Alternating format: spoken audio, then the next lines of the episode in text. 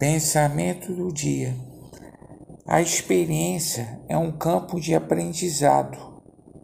Ela não pode ser o principal norteador de nossas decisões, mas compõe a sabedoria de vida. A Bíblia, sim, que é a regra de fé e prática de quem crê em Jesus. As experiências, conhecimentos e pensamentos devem passar pelo crivo da palavra Pastor Heber Jamil, que Deus te abençoe.